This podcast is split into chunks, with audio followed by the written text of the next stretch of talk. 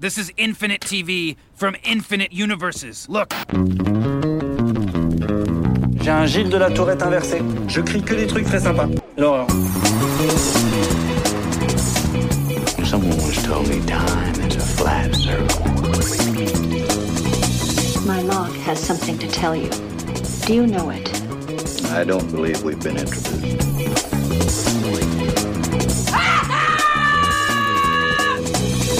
Salut à toutes, salut à tous, bienvenue dans l'épisode 83 d'un épisode et j'arrête le podcast 100% série de l'Association française des critiques de séries, l'ACS en partenariat avec Binge Audio, une demi-heure de mélodie critique et de symphonie journalistique pour partager notre avis sur une série et analyser une tendance.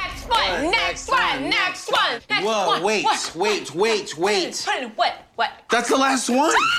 Pierre Langlais de Télérama au pupitre et pour régaler vos oreilles cette semaine, Constance Jamais du Figaro. Bonjour Constance. Salut Pierre. Marion Litté de Combini, salut Marion. Salut Pierre. Et Anne Ligon des fiches du cinéma, Hello Anne. Hello Pierre. Au menu, comme j'ai tenté de le signifier avec une métaphore filée digne d'une copie d'élève de troisième, les séries dans le milieu de la musique, à commencer par une tentative française qui se termine ce lundi, Philharmonia de France 2, soap dans les coulisses d'un orchestre parisien. Nous reviendrons sur cette série qui a relativement divisé les critiques de la CS, mais aussi sur bien d'autres tentatives de mettre en scène le monde de la musique qui ont souvent, il faut le dire, été des échecs. Allez, 1, 2, 3, 4, c'est parti pour un épisode et j'arrête. Je demande d'accueillir notre nouveau directeur musical et chef d'orchestre, Madame Barizet. C'est une imposture, cette gonzesse, elle mérite pas tout ce qu'elle a. Elle va vite s'en rendre compte, Adiva. Je veux Selena Rivière comme premier violon. C'est impossible, et vous le savez très bien. Rien que toi pour reconnaître ce type de talent. Sublime mais encore sauvage. Pourquoi ta femme est armée? Je vous fais peur Comment va maman Tu lui as manqué, puis à moi aussi. Si jamais vous êtes porteuse du gène, vous allez devenir dangereuse pour vous et pour vos proches. On va vraiment passer pour un orchestre maudit. Un extrait de Philharmonia, donc plus précisément de la bande-annonce de Philharmonia pour attaquer cette émission. Philharmonia, série créée par Marine Gassem et réalisée par le Québécois Louis Choquette qui met en scène le quotidien très mouvementé de Hélène Barizé, la Barizé comme on dit, une chef d'orchestre moderne, passionnée mais tourmentée, sa relation avec ses musiciens et en particulier avec Selena Rivière, jeune premier violon, une plongée dans un univers original pour la télé française qu'on a déjà vu bien sûr dans Mozart in the Jungle aux États-Unis avec un parti pris narratif, celui du soap. Alors commençons si vous le voulez bien, euh, par parler de l'arène, comme on dit, chers amis. Est-ce que Philharmonia est une série sur la musique classique et les coulisses d'un orchestre, une véritable série dans, dans le milieu de la musique pardon, Notre sujet d'aujourd'hui? C'est vrai qu'on peut se la poser la question. Est-ce que c'est vraiment une série sur la musique ou dans la musique, Constance? Je dirais, après avoir vu la totalité de la série, ça n'aurait pas été la réponse que je t'aurais donnée avec seulement les épisodes qu'on avait vus à La Rochelle, que pour moi, la reine devient vite. Au Festival de La Rochelle, donc euh, oui. en septembre où les épisodes, les deux premiers épisodes avaient été diffusés. Alors, j'étais très enthousiaste par les deux premiers, j'étais assez encore tout en haleine par les deux suivants, et les deux derniers de ce soir m'ont laissé un peu sur ma faim, voire énormément, parce que pour moi, la reine s'est effacée et est devenue un simple décor. Donc la reine qui est euh, l'orchestre euh, philharmonique et plus précisément la Philharmonie de Paris d'ailleurs, euh, Anne. Oui, bah, enfin, ceci étant, quand même, on peut dire que c'est une série sur la musique et sur la vie d'un orchestre philharmonique. Et on rentre quand même dans cet univers et dans ce microcosme. Après, euh, c'est quand justement elle cesse d'être une série sur la musique qu'elle pose problème, à mon avis. Mais euh, Marion. Ouais, du coup, elle pose souvent problème quand même parce que on s'attarde pas euh, exactement sur le fonctionnement, la passion qu'ont ces personnes pour la musique. On le dit rapidement, et après tout, tout est prétexte à faire du soap en fait. Donc, enfin, pour moi, c'est plutôt un, un prétexte en fait, l'orchestre philharmonie à raconter des histoires, euh, raconter des gens, même, mais euh, il y a quand même des choses assez euh, sur la vie d'un orchestre, sur comment il est financé, sur euh, la vie Le des musiciens, mécénat, euh. voilà, sur les, le syndicat. Il y a quand même des choses euh, qui sont assez réalistes. Disons Après, sur euh, l'administration, Oui. peut-être pas sur la douleur de la musique. Quand je dis douleur, c'est on, on de, Constance, on devient pas musicien. Enfin, les, on, a, on a l'impression que c'est facile pour eux. C'est toujours un problème des Alors moi, ce musicales qui me manque au-delà de la douleur de la création, c'est tout simplement le bonheur de jouer. On n'a pas l'impression que ces gens sont heureux de jouer, ça leur cause des soucis, mais il n'y a pas d'épanouissement particulier. Enfin, moi, je trouve qu'il manque le bonheur de la création aussi. Bah oui, C'est moins que- dramatique peut-être. Voilà, c'est ça. Oui, mais dans, on en reviendra plus tard, mais dans Mozart in the Jungle, tu les voyais à un moment contents de Qui créer. est une comédie, là où c'est un drame. Oui, mais pour moi, même quand c'est un drame, à un moment, faut, que- faut, enfin, ces gens, ils sont complètement masochistes quand on les voit en train euh, de euh, se faire des coups bas. euh, Enfin, finalement, la création, assez rapidement, on la perd de vue. Certes, la création, c'est douloureux. euh, L'artiste est souvent un artiste maudit, mais moi, ce qui m'a manqué, c'est un moment de me dire à quel moment leur passion pour la musique, leur passion pour un instrument est communicative. Et qu'est-ce qu'on fait de la Philharmonie elle-même? Parce qu'il faut le préciser, le- la série a été tournée à la Philharmonie de Paris. C'est une arène en plus qui esthétiquement est assez intéressante. Est-ce qu'il y a quand même, est-ce qu'on exploite cette- ce, ce monde-là, cette ambiance-là, ou est-ce que encore une fois c'est une coquille vide, euh, Bah, il y a quelque chose de solennel et d'intéressant dans les premières fois où on les voit investir comme ça euh, donc l'espace et quand on voit comment euh, donc fonctionne euh, la, la maestro. euh, moi, je trouve que on- elle joue plutôt bien. euh, donc l'actrice qui joue Hélène Barizet, je ne sais plus. Marie-Hélène, euh, attends, je veux dire, Marie-Sophie Voilà. Et ben en tout cas quand euh, quand elle euh, bah, quand elle dirige son orchestre, moi je sens un peu la passion. J'ai- J'aime assez bien son jeu. J'aime bien sa manière de se mouvoir. Après euh, pour le l'endroit lui-même, en fait ce qui est bizarre c'est qu'au bout de, de quelques temps, c'est plutôt ça devient plutôt sympa quand ils s'en sortent, quand ils jouent dehors, quand ils jouent dans des appartements. Mais c'est limite un peu trop rapide. Donc effectivement on n'a pas exactement le temps de prendre euh, la mesure de l'endroit, je je, trouve Il aurait pu être plus mieux exploité, je pense, un peu plus longtemps, un peu plus profondément. Ça, c'est vrai qu'il y a certaines scènes, notamment ce dont tu parles là sur la terrasse, où quand même ce bâtiment de Jean Nouvel est assez extraordinaire. Et ça fait quand même des très belles scènes. Et même là, la, Artificiel, si tu veux mon avis. Mais bah, ah oui, Qu'est-ce- pourquoi ils font se foutre dehors la fin Bon bref, c'est pas Ah bah grave. oui, d'accord, je comprends ce que tu dis, mais en même temps, c'est quand même assez beau, et, et ça, on aurait traîné un peu euh, au moment où on se passe un petit cure, là, moi, j'étais pas, j'étais pas contre, pour une fois, je trouvais que, voilà, on Ah. pouvait étirer un peu. Alors en parlant de la playlist, alors oui, il y a effectivement cette reprise des cures, mais il y a aussi pas mal de tubes classiques, si je puis me permettre, très peu commentés, analysés. Bref, à mon sens, plutôt décoratif. Euh, Si la série avait une vraie ambition de rendre le monde du classique accessible, c'est une chose qu'on dit en boucle. Ah oui, voilà, ça quand même, c'est un monde qui parfois considéré comme un petit peu fermé, un petit peu snob, etc. Et là, on va le rendre accessible. Est-ce qu'elle n'aurait pas dû creuser ça et offrir un petit peu plus de commentaires sur la musique classique? Ouh, là, tu bouges la tête. Ah non, mode, faut pas pousser non plus. Bah, non, enfin là, effectivement, hein, euh, Bach, Beethoven, Vivaldi, Brahms, on va pas s'égarer, euh, voilà, très loin, mais. Enfin, on n'est pas là pour apprendre le solfège. Moi, je suis pas sûre qu'il faille. Après, on lui aurait reproché d'être trop didactique. Et en même temps, c'est des tubes euh, classiques, Euh, mais euh, ça permet quand même de dire ce que dit l'héroïne, c'est-à-dire que montrer que la musique classique, c'est pas forcément chiant. Et on n'est quand même pas euh, chez André Rieu, quoi. Euh, on n'a pas droit à des orchestrations, euh, de, de- de- enfin voilà, quand même. Marion Donc, euh, Moi, je pense quand même que ça aurait pu être utile de, euh, au, au gré effectivement de dialogue bien troussé, hein, pour pas euh, non plus que ça fasse le truc trop pédagogique, mais de, de comprendre euh, bah, pourquoi est-ce que Hélène Barizet, elle, euh, elle veut euh, jouer ce morceau classique et pas un autre, peut-être un peu l'histoire derrière euh, certains des morceaux, ou pourquoi en tout cas elle vibre. Enfin, on n'a pas trop d'explications euh, sur ses choix musicaux. Euh, je trouve que on aurait pu creuser ça quand même sans être chiant. Mais effectivement, je trouve que ça se ressent trop. Ils restent vachement en surface parce qu'ils ont peur de, de rendre la musique classique chiante et de perdre leur audience. Ça, c'est un peu dommage, moi, je, je trouve. Euh, Est-ce que, euh, pardon, Constance, Alors moi, enfin, je, je suis un peu comme Anne. Je me demande si plus d'explications n'auraient pas alourdi déjà la trame narrative de la série, qui était pas très légère. Après, moi, ce que j'apprécie, c'est ce mélange de tubes du classique et de choses un peu plus euh, païennes, comme Mission Impossible et The Cure. Et après, enfin, moi, ce que je regrette, mais c'était le choix narratif, c'est qu'il y a quand même des compositions originales dans cette série. Et pour euh, caler à l'histoire, une des compositions est morcelée sur plusieurs épisodes. Et moi, ce que je trouve, c'est qu'il manque une vue d'ensemble sur ces, sur ces morceaux de création. C'est vrai, ça. Je, pourtant, je, euh, m'étais même, j'étais même pas sûre qu'il y ait une composition entière qui avait été, tu vois, de- c'est toi qui me l'apprends. Oui, je- si, si. Ouais. Et, et c'est plutôt pas mal, hein, d'ailleurs, moi Oui. j'ai trouvé. Moi, ce que je regrette, c'est de ne pas avoir eu. Enfin, quitte à faire une série sur la musique classique, ce qui manque, c'est le processus créatif. On le voit un peu, c'est le, le mari de la chef Ouais. d'orchestre qui, qui doit composer, qui a beaucoup de mal. Ça fait dix ans qu'il est en panne d'inspiration.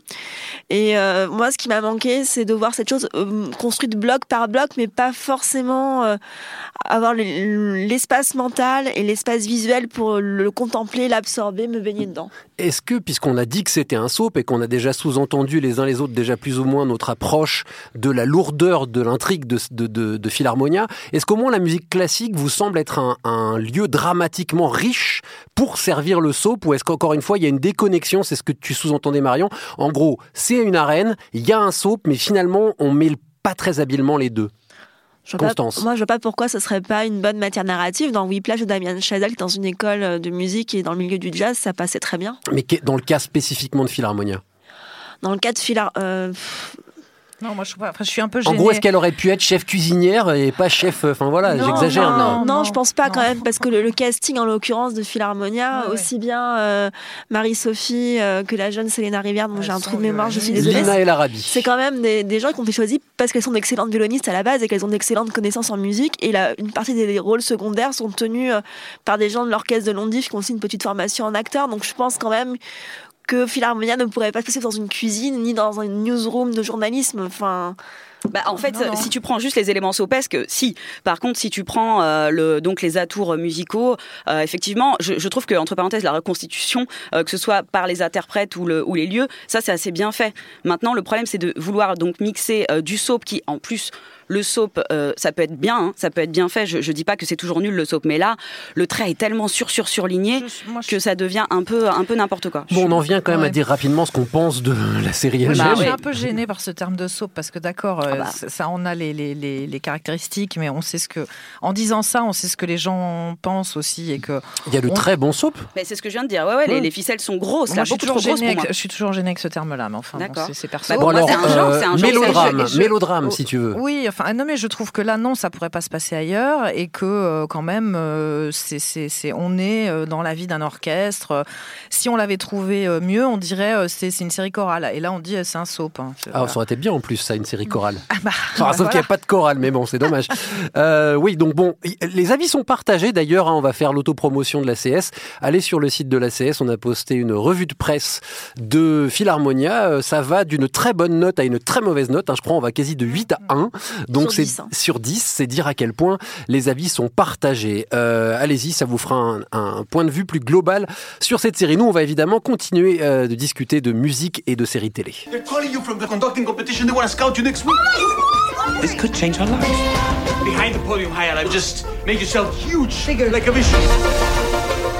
If you blow this chance, I'm gonna kick your ass. Oh. Hmm, Here, let me. For a special concert, the legendary Maestro Rodrigo de Sousa. I don't know what is happening in my head right now. Music has stopped talking to me. I don't totally feel like I belong here. Well, you belong. You, you're here with me. I'm in love with you. Élargissons le débat, chers amis, après cet extrait de Mozart in the Jungle, en commençant, commençant de trois par rester dans le milieu de la musique classique, pas forcément le plus vendeur pour le grand public. Mozart in the Jungle s'en sortait bien, non? On va en parler un petit peu, peut-être toujours de façon fantaisiste, mais un peu plus réaliste que dans Philharmonia, non?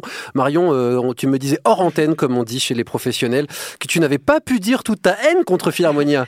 Donc en fait, on va faire comme ça. Tu vas enchaîner et tu vas dire à quel point tu aimais Mozart in the Jungle? Non, tu n'aimais pas non plus Si, Mozart- si, Ah, bah, si, si voilà. parce que justement, il n'y avait pas ces éléments sopesques et juste euh, un truc que j'ai vraiment détesté dans Philharmonia, mais peut-être je suis la seule à avoir ressentir ça.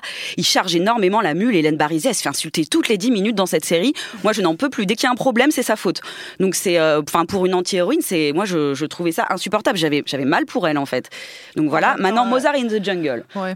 Ouais. Non, non, mais je, je pense qu'elle est. assez- Enfin, moi, elle m'a toujours fait l'effet d'être assez forte pour se défendre la barrière. Ouais, mais là, c'est tellement, justement, c'est ça, un peu ça, en fait. Bah, ils on dit qu'elle est, elle est tellement forte que du coup, on gueule. lui en fout plein la gueule. Non, mais il y a un accident Ils- de voiture, c'est sa faute. Il y a un truc, enfin, euh, il y a, euh, il y a l'alarme d'incendie qui se, Après, dé- il y a, qui se oui, oui, il y a déclenche, un c'est sa problème de faute. vraisemblance après qui. C'est- qui- c'est voilà. pénible, hein. Ah bah oui, de toute façon, euh, après, bon, après la vraisemblance n'est pas toujours un problème. La preuve, Mozart in the Jungle, qui dans le genre vraisemblance était quand même assez forte. Bah, je, moi, je trouvais qu'il y avait, enfin, en fait, dans Mozart in the Jungle, ce qu'on aimait bien, c'est que c'est- je trouve que ça retranscrivrait mieux, c'est ce que tu disais, Constance, la, la passion de tout, euh, de tout cet orchestre pour la musique. Et puis, et il avait un grain de folie, justement. Gaël Garcia Bernal n'est pas du tout écrit comme Hélène Barizet. En fait, il est attachant, euh, il emmène tout le monde euh, derrière lui. Après, les deux reposent quand même sur ce fameux trope de, euh, on fait arriver un nouveau musicien, New Generation, qui va tout bousculer. euh, on, on part du même pitch, mais alors les deux séries, finalement, sont complètement différentes. Et il y a d'autres points communs. Il y a aussi un responsable du syndicat, etc. Enfin, il y a, il y a et quand des même des points communs. qui font des, des trafics de drogue sur le côté. Alors, ce qui est amusant, c'est que le personnage de Gaël Garcia Bernal, il a été modelé sur un compositeur vénézuélien dont j'ai oublié le nom. Un chef d'orchestre. Mais qui est lui aussi Euh, très, Gustavo très- voilà. Dudamel, non, si je dis pas de bêtises, comme hein. il me semble, hein, le, qui, qui, qui était à la tête à l'époque de l'orchestre de Los Angeles.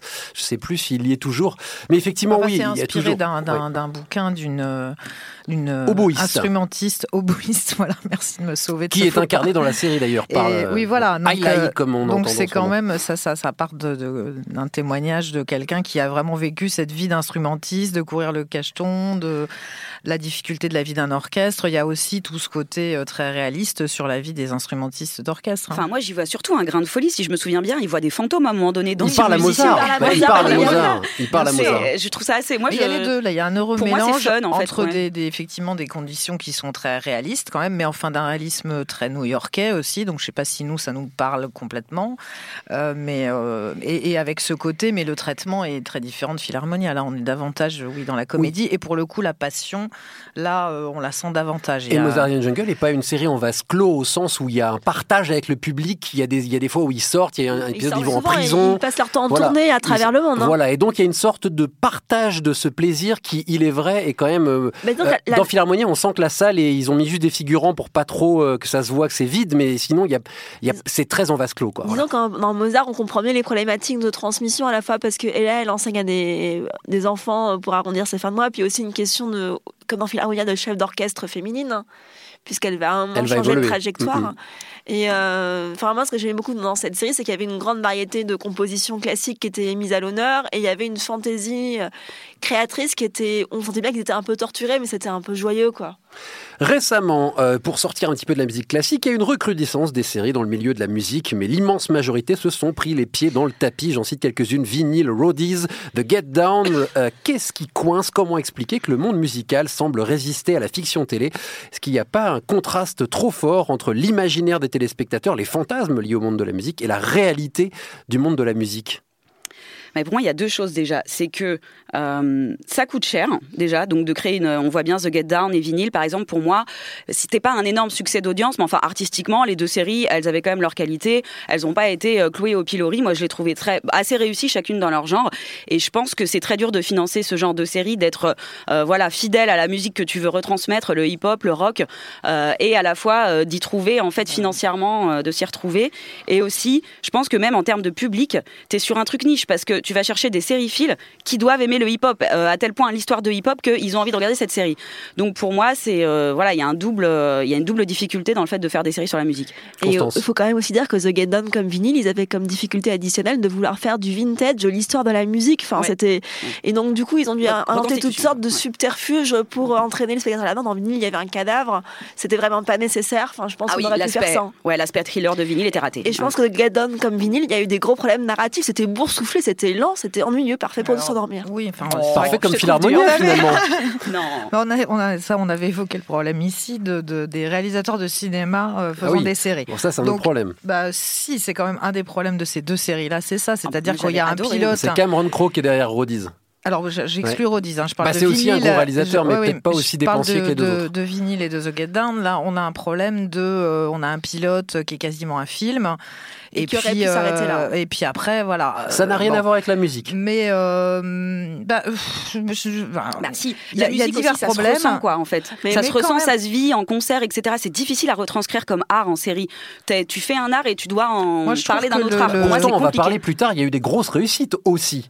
Le, le, mais le, le côté, euh, le Baz Luhrmann, là, moi, je trouve qu'il est très bien pour faire The Get Down. C'est, si on supporte pas Baz Luhrmann, effectivement, hein, ça, c'est, c'est, mais euh, moi, je trouve qu'il était très bien pour retranscrire ça de manière euh, à la fois historique et on est un peu, on est limite dans la comédie musicale. euh, enfin bon, euh, et, et non, moi, je trouve que c'était plutôt réussi. Constance. Enfin, je vais peut-être, excuse-moi, euh, avancer sur ton argument euh, suivant, mais ce qui marche, ce qui manque, moi, je pense à The Get Vinyl- j'ai pas vu Rodis, donc j'ai pas d'opinion dessus. Mais Personne n'a vu Roadies. Ah si, moi je l'ai vu. Ah, ah, ah. Mais ce qui est difficile, c'est que c'est des séries qui veulent retranscrire un mouvement musical, mais qui peuvent pas se payer les têtes d'affiche de l'époque, ce Ouais, que ouais. ni Nashville ni euh, Empire n'ont ce souci-là, puisqu'ils invitent régulièrement des gens qui font la une des, des charts Oui, alors vinyle, ils avaient des sosies, enfin ils avaient des, des gens Oui, qui jouaient les personnalités. quoi. fonctionnait, moi je trouve vinyle, mais les droits musicaux étaient ultra euh, chers parce qu'ils avaient vraiment Ouais. de la musique de Led Zepp et compagnie. Mais je suis donc, euh, d'accord, mais du coup, il y a un côté artificiel, alors que moi, dans Empire Ouais. et Najul, tu vois des gens Oui, que tu vois sur Oui, mais la scène d'ouverture de vinyle, tu parlais de Ah, la difficulté de mettre en scène la musique. Elle est énorme la scène d'accord. d'ouverture de vinyle. Mm. Preuve que, alors avec euh, un budget monstrueux, on peut faire un truc incroyable. Ouais, mais on fait un épisode. Mais est-ce qu'en fait, finalement, c'est tu, tu le sous-entendais en disant c'est l'histoire de la musique Est-ce que finalement le problème c'est que les gens ils s'en foutent qu'on en raconte l'histoire de la musique, qui est pourtant un truc passionnant, qui fait des centaines de documentaires passionnant, mais en documentaire, quand Ah, tu voilà, vois les vrais en gens qui chantent avec les vraies chansons. Exactement. Je suis d'accord avec Constance. En fait, peut-être que le, meilleur média pour euh, découvrir euh, les, les musiques, c'est euh, c'est plutôt le documentaire. Ouais. Est-ce que le problème c'est pas aussi, je, je voulais citer une autre série qui est Sex and Drugs and Rock'n'Roll, qui a même pas été diffusée en France si je dis pas de bêtises, pas loin. avec. Dennis Leary, mais oui, mais qui était aussi l'histoire de d'un groupe de rock, enfin voilà, un peu les, vieux de la vieille qui font leur retour. Euh, C'était pas un vrai groupe. Est-ce que c'est ce que tu sous-entends là en fait, c'est que le public refuse de s'attacher à un faux groupe.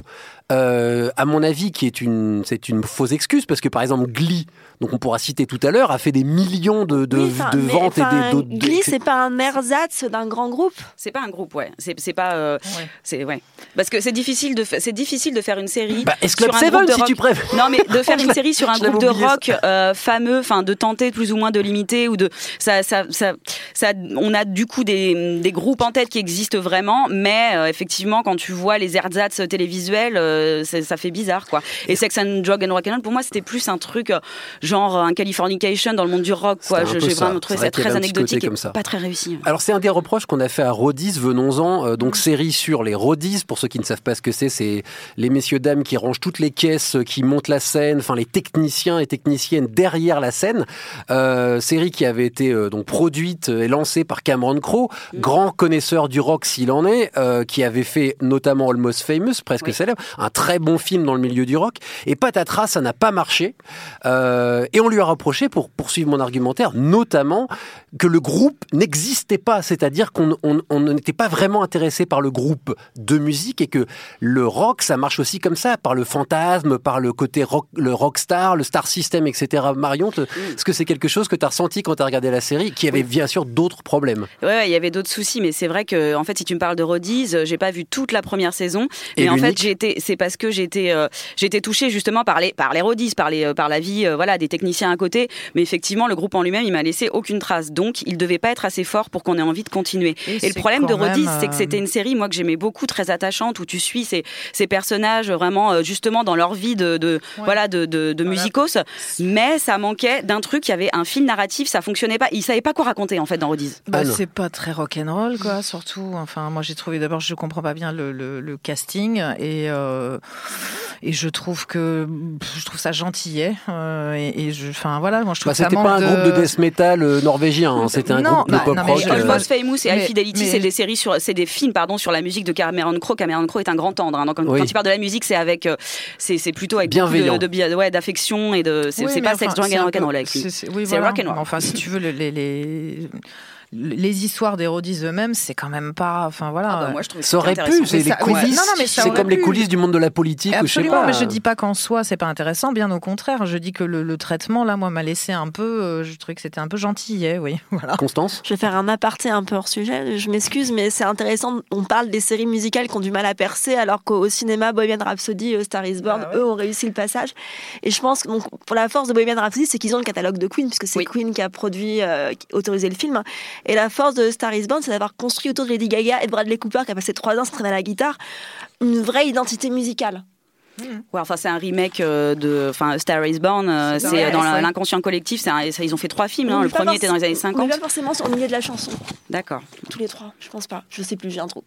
Mais en tout cas, ça raconte un peu la même histoire à chaque fois. Mais... Oui, c'est le Pygmalion qui Alors, file mal. Constance, tu parlais de Bradley Cooper qui a appris à jouer de la guitare. Euh, on- quand on parle de séries sportives, on dit toujours bah ils arriveront jamais à avoir des acteurs qui jouent aussi bien que les sportifs. Est-ce que là c'est une des problématiques? Euh, Tu disais sur Philharmonia c'est plutôt bien fait. Euh, on a trouvé quand même assez facilement nous à Télérama par exemple une chef d'orchestre qui a dit elle fait n'importe quoi, c'est pas ça du tout. Moi, ce, que- Enfin, moi, ce- voilà. moi, ce que m'a dit notre correspondant de musique classique au Figaro, il m'a dit dit euh, les musiciens, c'est crédible. Par contre, les mouvements de la chef d'orchestre, ça l'est moins. Voilà. Et c'est souvent. Alors évidemment, on cherche la petite là, bête, là, on est dans de la fiction, on est etc. allé demander ça mais est-ce que c'est pas, est-ce que c'est pas un pro- non, mais est-ce que c'est pas une moi problématique vu que du feu. Hein, enfin. Moi récemment, j'ai vu une série, c'était quoi où le mec faisait même pas semblant de bouger les doigts sur la guitare. Euh, je- J'arrive plus à me est souvenir ce que c'est. autre chose, là, ouais. Voilà, Ouais. mais non, mais Moi, je trouve bon. pas que ce soit un problème. Franchement, Dans euh, Philharmonia, ça m'a pas choqué en tout cas. Non, et puis dans Philharmonia, bon, les les deux, euh, on l'a dit, euh, étaient, enfin, sont euh, violonistes. euh, alors, et puis les chefs d'orchestre, quelquefois, euh, ils, en- ils prennent des libertés aussi. Donc. euh, euh, oui, je me doute que si on interroge des spécialistes, c'est pas Il forcément que crédible, ce- mais faut que ce soit crédible, pas forcément C'est- c'est- euh, c'est- exactement pareil que dans la vraie vie en fait. crédible pour le Et grand public, et ça, je trouve que c'est vraiment pas un problème, quoi. I started selling drugs when I was nine years old. I did it to feed myself. But it was music that played through my mind that kept me alive when I thought I was going to get shot. And it was the lyrics that I dreamt about that kept me warm while I was sleeping in the streets. Music saved my life. Les séries dans le monde de la musique n'ont pas été des échecs. Le meilleur exemple de réussite, c'est Empire, dont on vient d'entendre un extrait, et qui a marché aussi bien dans son côté soap que dans ses parties, parties pris musicaux. Certaines de ses compositions étant devenues des tubes, enfin en tout cas se sont bien vendues et ont bien tourné. Comment expliquer le succès euh, de cette série? Euh, Parce que c'est vrai que sur le papier, bah, un soap dans le milieu de la musique, euh, ça aurait pu être Philharmonia, j'exagère, c'est pas du tout le même monde. C'est le hip-hop aux États-Unis, mais il y a eu une adhésion, y compris musicale, du public, du public américain. Aux États-Unis. Aux États-Unis. En France, bon, c'est peut-être un problème de programmation aussi, mais ici, euh, crois qu'on a moins adhéré aussi parce qu'on connaît moins les, les guests, là. Donc, bon, ça a moins fonctionné quand même. hein. Constance. Et c'est un peu le même problème avec Nashville parce que là, on n'est pas un pays de country. Donc, euh, moi, je trouve que ce qui marche bien euh, dans Empire, après, c'est peut-être des a priori que j'ai en lisant la presse à scandale, mais le milieu du hip-hop, c'est un peu comme le milieu du rap. En France, il y a plein de, de rivalités euh, artistiques, amoureuses, des gens qui s'essayent dans un bar. Donc, on, on y croit à ce climat un peu malsain et très passionnel. Oh, Il y a quand même Timbaland, si je dis pas de bêtises, hein, voilà, Marion. Donc, il y a- y a- y ça, ça sort pas d'un obscur. euh, Ouais, et puis enfin, il y a eu plein de gens bien qui sont passés. Il y a eu oui, mais il est à la prod musicale du truc, Bah carrément. Donc, ça, ça compte, mine de rien. Mais c'est ce que tu disais, Constance, tout à l'heure, en fait, le fait qu'ils aient amené Timbaland, euh, qui compose, enfin, qui est producteur, euh, exécutif, consultant musical sur cette série, ça, il a amené derrière lui euh, tous les gens qui produit, et en fait, euh, ben voilà, toutes les chansons qui passent, elles sont, euh, elles s'arrachent euh, des millions après aux États-Unis, et ça, et ce que tu disais, c'est complètement vrai aussi. Aux États-Unis, ce mythe, euh, voilà, euh, surtout du côté des Afro-Américains, hein, c'est aussi un, un- un truc de, de réussite sociale, un des rares trucs de réussite sociale comme le rap en France, euh, où tu as des, des, euh, des exemples, des représentations comme euh, Jay-Z, Beyoncé euh, et euh, Kanye West, Drake, euh, Puff Daddy et compagnie. Et en fait, on sait que c'est, enfin, ces gens-là sont euh, euh, un peu euh, over the top. Donc en fait, là aussi, le truc du soap, ça marche bien. Donc euh, et ça joue beaucoup coup, sur oui. des imageries du bling bling et compagnie. Oui. Donc là, Empire, ils ont tous les ingrédients qu'ils font pour pour que les Américains puissent euh, voir une représentation, euh, enfin, fidèle de ce qu'ils voient euh, dans, euh, ouais. C'est aussi le cas de. Nashville, mais alors dans un univers tout à fait différent, mais qui est aussi un soap. Euh, et donc d'où ma question suivante est-ce que finalement euh, le soap euh, n'est pas ce qui se marie le mieux avec le milieu de la musique? Euh, Finalement, euh, The Get Down c'était aussi une forme de soap. Hein, ça, ça, ça- c'est- c'est- les codes étaient là. Ça l'était en partie quand même. Il y avait des histoires d'amour, de trahison, de familles opposées, de, enfin voilà, il y a- il y avait certains codes qui étaient présents. Est-ce que finalement il n'y a pas euh, une sorte de de- d'ADN commun deux genres, euh, musical et euh, soapesque Alors certains diront que le soap est partout, c'est un débat que nous avons eu récemment, mais euh, peut-être qu'il y a en particulier, je sais pas, une, une corrélation entre ces histoires-là, les, les grands sentiments que ça que ça soulève et, et la musique. Euh, le vecteur d'émotion, c'est ça que tu veux nous faire dire. Oui, et de- de- de- d'émotions paroxystiques, si je puis me permettre. Bah, en tout cas, dans l'imaginaire, euh, enfin dans nos imaginaires, euh, oui, on, on, on pense musique, on pense passion, on pense intensité des sentiments, on pense puis over la- the top, exprès. Enfin, c'est un truc hein. qui sort. On est, enfin, c'est donc euh, que le soap euh, où, en gros, tous les éléments dramatiques sont surlignés, euh, fonctionne bien avec avec, l'idée qu'on se fait de la musique. Ça m'étonne pas. Après, pour moi, c'est oui, c'est peut-être le plus facile, et c'est pour ça qu'il y a des succès aux États-Unis. Je pense quand même qu'il y a une autre manière. On peut trouver une autre manière de parler de musique. On l'a peut-être pas encore très très bien fait, Mais mais je pense que c'est pas nécessaire à chaque fois quand on veut parler de, de musique de de lui accoler toujours le genre du soap en fait. Constance. Bah, je trouve que ce sera intéressant euh, de voir si. Enfin, il y a, je crois que je veux pas me faire d'erreur, mais il y a plusieurs projets de séries sur le rap qui sont euh, en brainstorming chez les producteurs. Je serais curieuse de voir exactement euh, dans quel contexte on les met en, en route. Est-ce que ça va être soap? Est-ce que ça va être un peu sociologique euh, sur euh, d'où viennent les rappeurs, etc. Il y a aussi le projet de Damien Chazelle avec Netflix, The sur le milieu du jazz. Enfin, ils vont peut-être nous montrer qu'il y a d'autres moyens de faire, de parler de musique. Il y avait Dancing on the Edge qui était super, mais c'est plus confidentiel, Mm, mini-série anglaise. plus historique pour moi Plus aussi. historique, que, mais Ouais, aussi musicale très, très finalement. belle. Euh, on peut pas finir cette émission sans en dire un mot quand même des comédies musicales, hein, parce que c'est aussi des séries musicales, et plus d'ailleurs encore, mais pas forcément toujours dans le monde de la musique, mais il y en a quand même Glee. Évidemment, était dans le monde de la musique, alors un monde très particulier qui était le, un lycée, mais c'était quand même un club musical. Donc finalement, on parlait de la création musicale, de la passion, de, de, ce qui pousse des gens à faire de la musique. Et Flight of the Concorde, je la sors quand même parce que je voulais pas ne pas la citer quelque part. Euh, donc respectivement, histoire d'une chorale de lycéens et comédie sur la carrière foireuse de deux musiciens néo-zélandais. La frontière est parfois euh, fragile entre série sur la musique et série musicale. Mais qu'est-ce qui fait que la comédie musicale peut être, je dis bien peut être, un bon format pour parler de musique et pas seulement avoir des personnages qui se mettent à danser et chanter Ah ouais. Alors, je sais pas. Euh, Je vous avais envoyé la question. Oui, oui, je, je sais. Mais alors, moi, je, je vais le, je vais être très honnête. Je ne n'ai pas regardé Glee. Voilà. Donc euh, déjà, euh, mais je sais pas. Moi, j'ai pensé à Fame aussi, qui était un peu Dans un autre genre, oui. Ouais, alors il n'y a pas Enfin, que de la, Glee, il d'ailleurs. y a pas que de la musique, mais mais voilà, où on est dans une école et où on chante et où on est un peu entre Récemment, la comédie pause musicale d'ailleurs. et- Ah, on pourrait mettre pause là-dedans aussi. Il y a un peu de oui, il y a un peu de musique dans pause, mais on est sur Et de la un- danse. Et... Ouais. Oui, oui, mais, ce qui est agréable dans Glee, c'était aussi tout leur catalogue de reprises. quoi. Oui, C'était voilà. ça qui était très très sympa. Et c'est c'est pour le coup d'habitude ça marche pas, mais là, ce que, enfin, c'est une compile géante de l'histoire de la pop en fait, Glee. Et du coup, euh, c'était quand même, enfin, des réin- les réinventions, les réinterprétations étaient assez jouissives. Moi, je me souviens de morceaux de euh, Thriller de Michael Jackson où t'as donc euh, tous les gamins euh, habillés en zombies euh, qui font leur truc. Enfin, euh, on voyait qu'ils prenaient beaucoup de plaisir à chanter aussi. Et je trouve que c'était assez reprises. communicatif. Moi, je, je, j'aimais bien Glee. Après, on s'en lasse, hein. Mais, euh, mais en fait, c'était. Ah, on s'en euh, est voilà. lassé, hein, ça c'est sûr. Il y avait un Moi, petit côté karaoké euh, bien sympa. Ouais, voilà. Et puis c'est vrai qu'on n'a pas parlé, mais il y a d'autres séries, pour le coup, vachement plus réalistes, où la musique est quand même assez présente. Moi, j'ai pensé à Atlanta, euh, à Trémé aussi, euh, ou euh, bien, en toile de évidemment. fond. oui, euh, effectivement, oui, et plus qu'en toile de fond. Oui, en fait, Atlanta, c'est aussi une série Bah sur le monde du hip-hop. Voilà, Alors, c'est ouais. pas le sujet central, mais euh, il y a de la critique, effectivement. Et puis, euh, Trémé, euh, Trémé, si voilà une série, euh, on parlait du, du besoin, de la passion. Bah, Trémé, si c'est pas une série qui dit la passion des musiciens et d'ailleurs qui est bourrée de guest stars, mais alors des guest stars qu'on connaît pas forcément parce que c'est les guest stars du milieu du jazz néo-orléanais, mais c'est une série sur le, des gens qui crèvent la dalle littéralement, mais qui continuent de souffler dans leurs instruments, ce qui est magnifique. Ouais, on ressent vraiment l'esprit en fait euh, de la musique euh, qui les anime là pour le coup dans ces séries. Et ben on va terminer sur cette belle parole, cette première émission de février consacrée aux séries musicales et à Philharmonia de France 2 en particulier, dont la saison 1 se termine ce lundi. Merci à Constance Jamais du Figaro, Marion Litté de Anne- et Anne Ligon des Fiches du Cinéma. Merci aussi à Quentin Bresson qui était à la technique. La semaine prochaine, on change de braquet et on ne parle que d'une seule et unique série qui vaut euh, le détour et qui vaut bien qu'on ne parle que d'elle. The Good Place, dont la saison 3 vient de se terminer chez Netflix en France. Une demi-heure de good analyse et de good critique qui, que vous pourrez entendre en allant liker, euh, que vous pourrez attendre, pardon, en allant liker nos pages Facebook et Twitter. Ça fera des points pour euh, savoir si vous finissez à la good ou à la bad place. Allez, salut à toutes, salut à tous et à la semaine prochaine. Next one, next one, next one, next Whoa, one. wait, wait, wait, wait. What? What? That's the last one?